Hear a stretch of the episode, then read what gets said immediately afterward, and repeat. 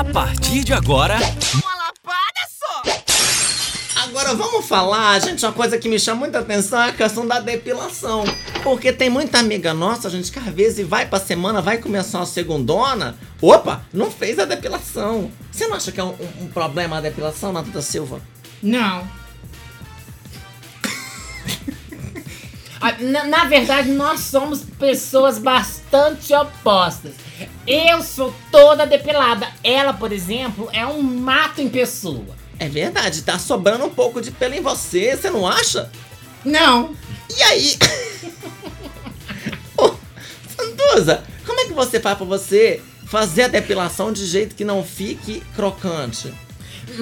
Então, esse é uma- um grande problema.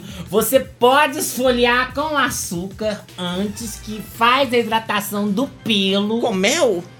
O mel é um pouco mais sofisticado, né? Se você não tiver Condições. condições, vai um fubá e açúcar. Não de dizer isso. Sei. Sal grosso também funciona, mas é bom colocar um pouco de azeite. E depois arnica, porque vai doer, né, menina? Você não acha nada? Não.